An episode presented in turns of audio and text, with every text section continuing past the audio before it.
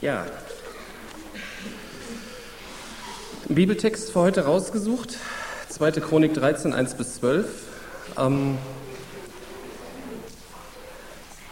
und um einen Überblick über diesen Text zu bekommen, möchte ich euch den Text erstmal so eigentlich mehr erzählen als vorlesen. Der Hauptteil des Textes ist, ist eine flammende Rede von einem jüdischen König. Und ich versuche das auch mal so, wie der die dann gehalten hat. Man liest ja meist den Bibeltext dann eher so trocken und nüchtern, aber die, die wörtliche Rede, die oft beschrieben ist, die wurde dann ja oft auch eher so engagiert oder so, so mit Pfeffer gehalten. Ich versuche mal. Also, Abia wurde König von Juda und er war ein Enkel von Salomo. Er führte Krieg mit Jerobiam, dem König von Israel. Da zog er mit 400.000 erfahrenen Soldaten aus, um Jerobeam anzugreifen. Und Jerobeam stellte Abia ein Heer von 800.000 guten Soldaten entgegen. Als die beiden Heere sich im Bergland von Ephraim gegenüberstanden, stieg Abia auf einen Berg und rief, und jetzt kommt die Rede, Jerobeam und all ihr Israeliten, hört mir zu, habt ihr vergessen, dass der Herr, der Gott Israels, mit meinem Urgroßvater David einen ewigen Bund geschlossen hat? Er hat ihm und seinen Nachkommen für alle Zeiten die Herrschaft über ganz Israel gegeben. Trotzdem hat Jerobeam sich gegen seinen Herrn, den Enkel Davids, aufgelehnt. Er scharte nichtsnutzige Schurken um sich und wiegelte sie gegen Rehabeam, Salomos Sohn, auf. Rehabeam war noch zu jung und unerfahren und er konnte ihm nicht die Stirn bieten.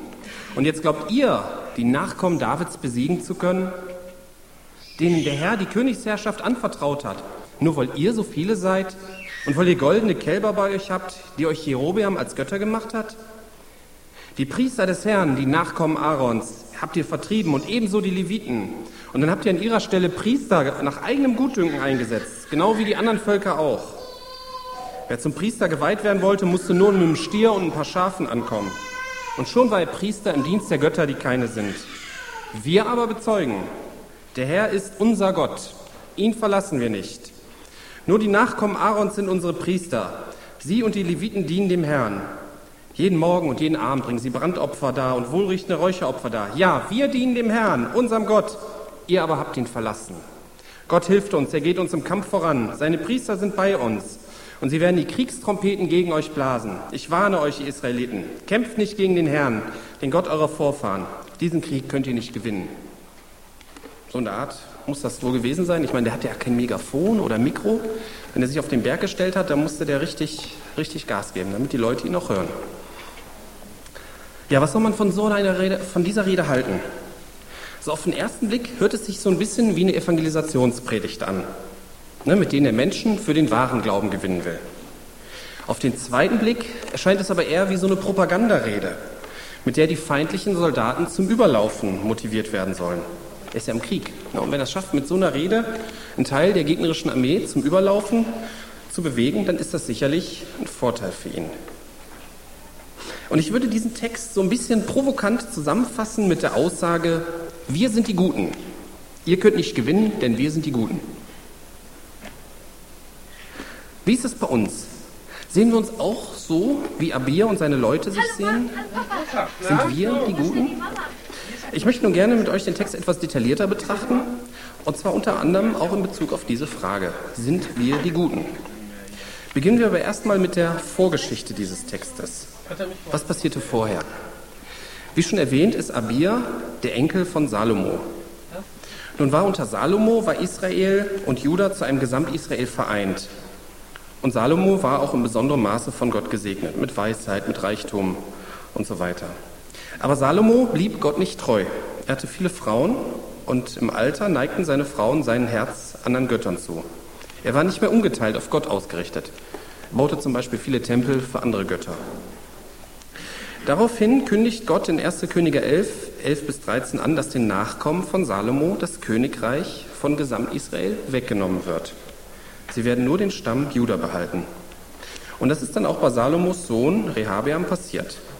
Rehabeam hat sich falsch beraten lassen, wollte den anderen Stämmen harte Lasten auferlegen. Daraufhin haben sich diese Stämme einen anderen König ausgewählt, eben diesen Jerobeam, und haben sich von Rehabeam losgesagt. Zwischenzeitlich hat Gott diese Teilung auch bestätigt, aber so richtig hörten die Könige nicht darauf. Denn es gab immer Krieg zwischen den Ländern. Anscheinend ging dieser Krieg in erster Linie von Juda aus, welches die Teilung nicht akzeptieren wollte. War das mehr eine Vermutung von mir? In diesem Klima wurde nun Abia, der Sohn von Rehabeams Lieblingsfrau, der hatte also auch mehrere Frauen, der wurde König und er zog nun wieder in den Krieg aus. Das ist ungefähr die Vorgeschichte. Jetzt noch ein paar Aussagen zu Abias Person. Man erfährt nicht wirklich viel über ihn als Person. Zum einen, laut 1. Chronik 11, 21 bis 22, war er, wie schon erwähnt, der Lieblingssohn, äh, der Sohn der Lieblingsfrau von seinem Vater und er wurde daher König. Er wurde in seiner Jugend schon als Fürst unter seinen Brüdern eingesetzt. Aber wir erfahren in 1. Könige 15, Vers 3 auch, dass er in den Sünden seines Vaters lebte und sein Herz nicht ungeteilt bei Gott war. Diese Sünden seines Vaters waren in erster Linie der Dienst für andere Götter. Vielleicht hat er irgendwie auch mal gute Phasen gehabt, wo er ganz treu für Gott war, aber das wird nirgendwo explizit erwähnt. Und wenn man nun weiß, dass Abia mehr so ein Typ war, der es mit Gott nicht so ernst genommen hat, dann erscheint seine flammende Rede doch mehr so in dem Licht, dass sie eher so ein Mittel in der Kriegsführung war und weniger als ehrlicher Aufruf zur Umkehr gemeint war. Wir sind die Guten, also nur ein Schlachtruf, um die Feinde zu verunsichern und die eigenen Leute auf Linie zu bringen? Wir sollten uns trotzdem jetzt etwas detaillierter die Rede von Abia ansehen. Gott spricht in der Bibel ja oft durch Leute auch, die so ein bisschen dubios wirken und wo man denkt so, hm, ob ich mit denen unter einem Dach leben möchte. Ich lese jetzt mal die einzelnen Abschnitte seiner Rede anhand der revidierten Elberfelder, damit das so ein bisschen genauer ist. Es fängt an mit Vers 4b bis 7. Hört mich an, Jerobeam und ganz Israel. Solltet ihr nicht erkannt haben, dass der Herr, der Gott Israels, das Königtum über Israel ewig dem David gegeben hat, ihm seinen Söhnen durch einen Salzbund? Aber Jerobeam, der Sohn Nebats, der Knecht Salomos des Königs Davids, erhob sich und erpörte sich gegen seinen Herrn. Und es versammelten sich zu ihm ehrlose Männer, Söhne der Bosheit, und machten sich stark gegen Rehabeam, den Sohn Salomos. Rehabeam war noch jung und zaghaft und konnte ihnen nicht standhalten. Das hört sich ganz einfach an. Laut Abir war sein Vater der rechtmäßige König von ganz Israel und ein paar böse Verschwörer haben ihn vertrieben. Er redet hier von einem Salzbund. Das ist in, in 4. Mose 10 beschrieben. War das 4. Mose 10? Habe ich mir jetzt nicht dazu geschrieben. In 4. Mose ist irgendwo beschrieben. Mit Salz konnte man einen Bund, mit Salz konnte man damals einen Bund zwischen zwei Menschen festmachen. Die haben dann einen Bund geschlossen und haben dann Salz gemeinsam gegessen und das war dann ein Symbol für diesen Bund. Das war das eine. Und zum anderen war Salz auch ein Symbol für was Ewiges. Es wurden ja damals, glaube ich, auch, auch Lebensmittel mit Salz haltbar gemacht. Und Salz kommt oft in dem Zusammenhang, dass es etwas Ewiges ist, was mit Gott zusammenhängt.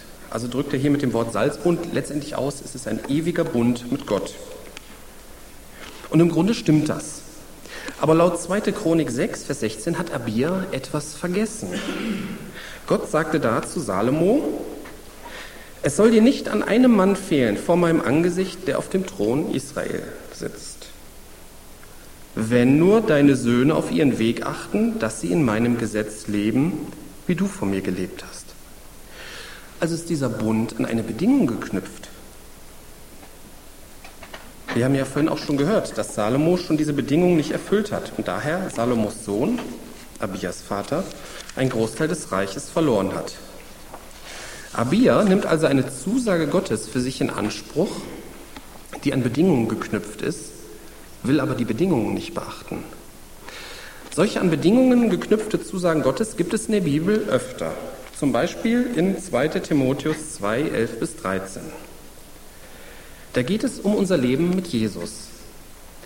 Wenn wir gestorben sind, werden wir auch mitleben. Wenn wir ausharren, werden wir auch mitherrschen.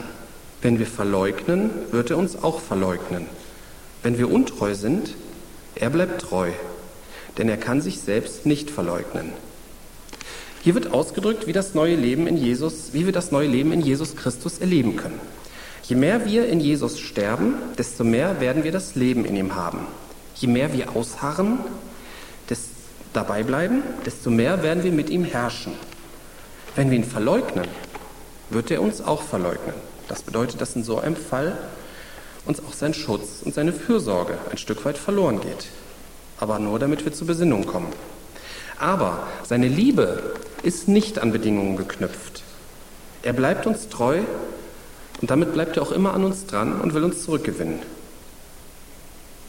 Also wenn man an dieser Stelle nochmal die Aussage, sind wir die Guten, aufgreift, kommen wir zu dem altbekannten Schluss, dass wir nicht besser sind als die anderen, aber es besser haben. Jesu Eingreifen ist hier und da an Bedingungen geknüpft, aber Jesu Liebe ist bedingungslos. Und wenn Jesus sein Eingreifen verweigert, was er manchmal tut, dann will er etwas bewirken, was dann auch Ausdruck seiner Liebe ist. Kommen wir zu den nächsten Versen. Gehen wir zurück zu Abia. Vers 8 bis 11. Und nun denkt ihr, standhalten zu können dem Königtum des Herrn, in der Hand der Söhne Davids, weil ihr eine große Menge seid und die goldenen Kälber bei euch sind, die Jerobeam euch zu Göttern gemacht hat. Habt ihr nicht die Priester des Herrn, die Söhne Aarons und die Leviten verstoßen und euch Priester gemacht wie die Völker der anderen Länder? Wer immer mit einem Jungstier oder sieben Widdern kam, um sich zum Priester weihen zu lassen, der wurde Priester der Nichtgötter. Wir aber sind gewiss, der Herr ist unser Gott und wir haben ihn nicht verlassen. Und als Priester dienen dem Herrn Söhne Aarons und Leviten im Dienst des Herrn. Und sie bringen dem Herrn jeden Morgen und jeden Abend Brandopfer und wohlriechendes Räucherwerk dar. Und wir haben das Schichtbrot auf dem reinen Tisch und den goldenen Leuchter und seine Lampen, um sie Abend für Abend anzuzünden. Denn wir versehen den Dienst des Herrn unseres Gottes, ihr aber habt ihn verlassen. Naja, in Kurzform kann man so sagen, wir machen alles richtig und ihr macht alles falsch. Hier haben wir einen richtigen Religionsvergleich. Sowas ist ja heutzutage eher unpopulär. Allein auch schon so Aussagen wie ich habe Recht und du hast Unrecht klingen heutzutage hm, irgendwie eigenartig. Und wenn man, nicht wenn man dann noch berücksichtigt, dass Abia Gott nicht ungeteilt gefolgt ist und vielleicht sogar im ersten Teil seiner Rede, ne, wo das mit dem Bund, dass er vielleicht sogar bewusst ein bisschen an der Wahrheit gedreht hat, dann möchte man sogar Heuchler sagen, weil er doch selbst erstmal Gott ungeteilt folgen soll, bevor er andere kritisiert. Dieses Heuchlerargument ist nach meinem Eindruck heutzutage sehr beliebt, um sich vor der Auseinandersetzung mit Fakten zu drücken. So in der Art, was der Typ sagt, interessiert mich nicht, ist eh ein Heuchler. Ich habe vorhin schon gesagt, Gott benutzt in der Bibel oft auch sehr unvollkommene, teilweise sogar dubios wirkende Menschen, um zu uns zu sprechen. Eben auch diesen Abia. Und das, was Abia hier sagt, ist nicht so ganz von der Hand zu weisen. Jerobeam hat sich wirklich seine eigene Religion gestrickt. Ich möchte das mal vorlesen. 1. Könige 12, 27 bis 30. Immer mehr fürchtete er, Jerobeam, Israel könnte sich am Ende doch wieder König Rehabeam, also der König von Juda, zuwenden, weil er ein Nachkomme Davids war. Wenn das Volk regelmäßig nach Jerusalem geht, so dachte er, und dort im Tempel des Herrn seine Opfer darbringt, dann werden sie auch bald wieder König Rehabeam von Juda als ihren König anerkennen. Ist es aber erstmal so weit, dann bringen sie mich um. Darum ließ er zwei goldene Kälber herstellen. Dem Volk erklärte er, es ist viel zu umständlich für euch, mit den Opfern immer nach Jerusalem zu gehen. Seht, ihr Israeliten, hier sind eure Götter, die euch aus Ägypten geführt hat. Er ließ eine Götzenfigur in Bethel aufstellen, die andere in Dan. Als das eine Kalb nach Dan gebracht wurde, begleiteten die Israeliten es in einer feierlichen Prozession. So brachte Jerusal äh, Jerobeam das ganze Volk dazu, gegen den Herrn zu sündigen. Aber er ging noch weiter. Er ließ auf vielen Hügeln Heiligtümer errichten und er nannte auch Israeliten zu Priestern, die nicht zum Stamm Levi gehörten. Er bestimmte einen Tag im Herbst, den 15. des achten Monats, an dem ein ähnliches Fest gefeiert werden sollte wie das Laubhüttenfest in Juda. Er selbst wollte an diesem Tag in Bethel die Stufen zum Altar hinaufsteigen, um den Kälbern, die er hatte anfertigen lassen, Opfer zu bringen. In Bethel weihte er auch Priester, die er für den Dienst bei den Heiligtümern einsetzen wollte. Er designt sich seine eigene Religion. Ganz klar. Gut durchdacht. Der war also nicht dumm. Und das war politisch, war das auch sehr schlau. Ich meine, das, was er sagt, ist ja nicht ganz von der Hand zu weisen. Ne? Das Zentrum des, ähm, des jüdischen Glaubenslebens war nun mal Jerusalem. Das war die Pflicht, nach Jerusalem zu gehen und dort zu opfern. Und er hatte halt ein Problem gesehen. Kann man auch verstehen. Jerobeam hat aber übrigens auch, wie so ähnlich wie David, von Gott zugesagt gekriegt. Wenn er treu ist, dann wird er auch, wenn seine Nachkommen auf dem Thron Israels sitzen. Aber Jerobeam hat halt mehr auf seinen Verstand, auf seine Schlauheit vertraut als auf Gott. Ja, diese designte Religion hat nichts mit der Wahrheit zu tun. Darf man so eine Religion kritisieren? Ja, das darf man. Die goldenen Statuen hatten nichts mit dem Auszug aus Ägypten zu tun. Und diese Wahrheit darf man auch sagen. Und was auch noch besonders verwirrend ist, er benennt ja seine neue Religion auch so nach der alten. Er sagt ja hier, diese Kälber, das sind die Götter, die ich aus Ägypten geführt habe. Um, so das wird die, dadurch wird die Verwirrung noch größer. Das kann man natürlich an der Bibel prüfen, diese Wahrheit. Und hätte Israel sich an die zehn Gebote gehalten, ne?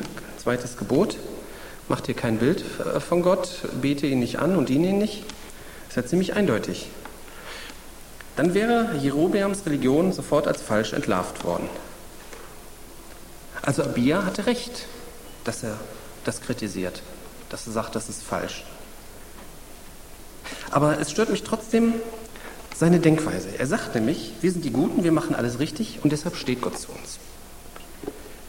Und das ist, ein, das ist auch ein bisschen falsch. In Offenbarung 2, 1 bis 7 sagt Gott in dem Sendschreiben an die Gemeinde in Ephesus sinngemäß, dass die Gemeinde alles richtig gemacht hat. Wenn ihr das mal lest, das Sendschreiben, ähm, die, die, haben im Prinzip alles richtig gemacht. Die haben nur eins falsch gemacht. Die haben die erste Liebe verlassen. Und damit haben sie das Entscheidende verlassen. Und das ist, denke ich, ganz wichtig auch für uns. Es geht nicht darum, das wirklich Wahre für wahr zu halten und alles richtig zu machen. Ohne die Beziehung zu Jesus nützt einem das nichts. So steht es auch in 1. Korinther 13. Ne? Sinngemäß, wenn ich alles weiß und alles richtig mache und habe die Liebe nicht, so nützt es nichts. Und deswegen, Jesus Christus möchte eine Beziehung und er möchte nicht, dass man alles richtig macht. Die Beziehung steht im Vordergrund. Kommen wir zurück zu dem Text, Vers 12. Siehe, Gott ist mit uns an unserer Spitze. Bei uns sind seine Priester und die Lärmtrompeten, um Lärm zu blasen gegen euch. Söhne Israels, kämpft nicht gegen den Herrn, den Gott eurer Väter, denn es wird euch nicht gelingen. Zusammenfassend verkündet Abia noch einmal, dass Gott mit ihnen ist. Die Trompeten, von denen hier die Rede ist, werden in 4. Mose 10, 1 bis 10 beschrieben. Dort wird gesagt, dass Gott unter anderem Rettung schenken wird, wenn sein Volk diese Trompeten im Kampf bläst. Sie sollen auch geblasen werden, wenn man äh, in den Krieg zieht oder wenn das Volk sich zum Aufbruch gesammelt hat. Sie sind ein Sinnbild dafür, dass man im Namen Gottes handeln soll und nicht nach eigenem Gutdünken. Gott ist mit uns an unserer Spitze. Über diese Aussage lohnt es sich nachzudenken. Bei unseren Gemeindeprojekten, bei unseren familiären Dingen, Jesus an der Spitze, vorneweg? Was heißt denn das? Ist Jesus bei uns vielleicht mehr so der Mitläufer? Fragen wir Jesus vorher oder bitten wir ihn nachträglich um seinen Segen? Mir geht es selbst manchmal so, dass ich Pläne mache und beginne und mir dann mittendrin auffällt, hey, ich habe mit Jesus vorher da gar nicht drüber gesprochen. Und dann ärgere ich mich über mich selber. Jesus Christus gehört an die Spitze unseres Planens und Tuns dann sind wir zwar nicht die Guten, aber wir haben es gut, weil wir in Jesu Hand sind. Ja, wie geht es denn noch weiter? Nach dieser Rede. Möchte ich noch ein bisschen was zu sagen? 2. Chronik 13, 13 bis 16. Aber Jerobeam ließ Leute im Hinterhalt eine Umgehung machen, um ihnen in den Rücken zu kommen, sodass sie vor Juda waren und der Hinterhalt hinter Juden. Und als Juda sich umwandte, und siehe, da hatten sie den Kampf vorn und hinten. Da schrien sie zum Herrn, und die Priester bliesen mit den Trompeten. Und die Männer von Juda erhoben ein Kriegsgeschrei. Und es geschah, als die Männer von Juda das Kriegsgeschrei erhoben, da schlug Gott Jerobeam und ganz Israel vor Abia und Juda. Und die Söhne Israel flohen vor Juda, und Gott gab sie in ihre Hand. Gott stellt sich zu Juda und schenkt den Sieg. Wir finden in der Bibel für diesen Sieg oder für die Tatsache, warum sich Gott dazu stellt, finden wir zwei Begründungen. Die eine ist in den Folgeversen. So wurden die Söhne Israel zu dieser Zeit gedemütigt, aber die Söhne Juda wurden stark, weil sie sich auf den Herrn, den Gott ihrer Väter, gestützt hatten. Und Abir jagte Jerobeam nach und er nahm ihm Städte ab, Bethel und seine Tochterstädte, Jeschana und seine Tochterstädte und Ephron und seine Tochterstädte. Und Jerobeam behielt keine Macht mehr in den Tagen Abias. Das ist die erste Begründung für den Sieg. Die zweite Begründung für den Sieg lesen wir in 1. Könige 15, 3 bis 5. Und er, Abia, lebte in allen Sünden seines Vaters, die er vor ihm getan hatte. Und sein Herz war nicht ungeteilt mit dem Herrn, seinem Gott, wie das Herz seines Vaters David. Aber Davids wegen gab ihm der Herr, sein Gott, eine Leuchte in Jerusalem, indem er seinen Sohn nach ihm als König aufstehen ließ und indem er Jerusalem bestehen ließ, weil David getan hatte, was recht war in den Augen des Herrn, von allem, was er ihm geboten hatte und von allem, was er ihm geboten hatte, nicht abgewichen war alle Tage seines Lebens, außer in der Sache mit Uriah, dem Hethiter. Man weiß jetzt nicht genau, wie ehrlich Abias Vertrauen während seiner Rede und der nachfolgenden Schlacht war. Aber auf alle Fälle hat er sicherlich auch noch von dem Segen profitiert, den David von Gott zugesagt bekommen hat. Und das ist sicherlich auch ein Bild für uns, dass der Segen für einzelne treue Menschen auch auf andere Menschen Auswirkungen hat. Genauso wie eine besonders helle Lampe in einem Raum andere Dinge so mit anstrahlt, dass die auch noch wieder Licht reflektieren. Der eigentliche Wunsch Abias, die Herrschaft über ganz Israel, der ist nicht eingetroffen. Und ich glaube auch nicht, dass Abia die Gesamtherrschaft bekommen hätte, selbst wenn er ungeteilt dem Herrn nachgefolgt wäre. Denn einige Könige nach ihm sind ungeteilt dem Herrn nachgefolgt. Und die haben auch nicht die Gesamtherrschaft bekommen. Ich denke, das ist ein Bild dafür, dass es auch für uns Grenzen gibt. Wir reden oft davon, dass mit Gottes Hilfe nichts unmöglich ist. Ne? Mit meinem Gott kann ich über jede Mauer springen. Und es ist auch richtig, dass wir so beten, mit großem Glauben, alles erwartend. Aber an manchen Punkten wird Gott Grenzen setzen, wo er unser Gebet nicht erhören wird. Und in diesem Fall ist es auch durchaus richtig, dran zu bleiben und erfahren zu wollen, warum Gott hier eine Grenze setzt. Wir finden so ein Beispiel dafür in 2. Korinther 12, 9 bis 7, wo Paulus wegen einer körperlichen Beschwerde betet. Ne, er hat ja wegen der Außerordentlichkeit seiner Offenbarung, hat er ähm, einen Dorn im Fleisch gegeben. Ein, ich lese einfach vor. Auch wegen des Außerordentlichen der Offenbarung. Darum, damit ich mich nicht überhebe, wurde mir ein Dorn für das Fleisch gegeben, ein Engel Satans dass er mich mit Fäusten schlage, damit ich mich nicht überhebe. Um dessen Willen habe ich dreimal den Herrn angerufen, dass er von mir ablassen möge. Und er hat zu mir gesagt, meine Gnade genügt dir, denn meine Kraft kommt in Schwachheit zur Vollendung. Sehr gerne will ich, sehr gerne will ich mich nun vielmehr meiner Schwachheiten rühmen, damit die Kraft Christi bei mir wohne. Er hat um Heilung gebeten und hat sie nicht bekommen, obwohl es für Jesus ein kleines gewesen wäre, ihn zu heilen. Aber Paulus ist dran geblieben. Er ist so lange dran geblieben, bis er eine Antwort bekommen hat. Und das können wir uns als Vorbild nehmen. Gott setzt manchmal, vielleicht auch oft Grenzen, die wir akzeptieren müssen. Aber wir dürfen dranbleiben und solche, ich nenne es mal Gebetserfüllungsgrenzen austesten und Antworten erwarten. So, ich möchte jetzt, ähm, bin jetzt quasi am Ende, möchte nochmal so die Botschaften aus dieser Rede für uns nochmal zusammenfassen. Gottes Zusagen sind oft an Bedingungen geknüpft, aber seine Liebe ist bedingungslos. Es gibt selbstgemachte, falsche Religionen, die wir durchaus, in höflicher und angemessener Form natürlich, als solche bezeichnen können. Es reicht aber nicht aus, nur das Richtige für wahr zu halten, sondern es geht darum, dass man eine Beziehung zu Jesus Christus hat. Dann sind wir nicht die Guten, aber wir haben es dann gut. Jesus Christus gehört an die Spitze unseres Planens und Tuns.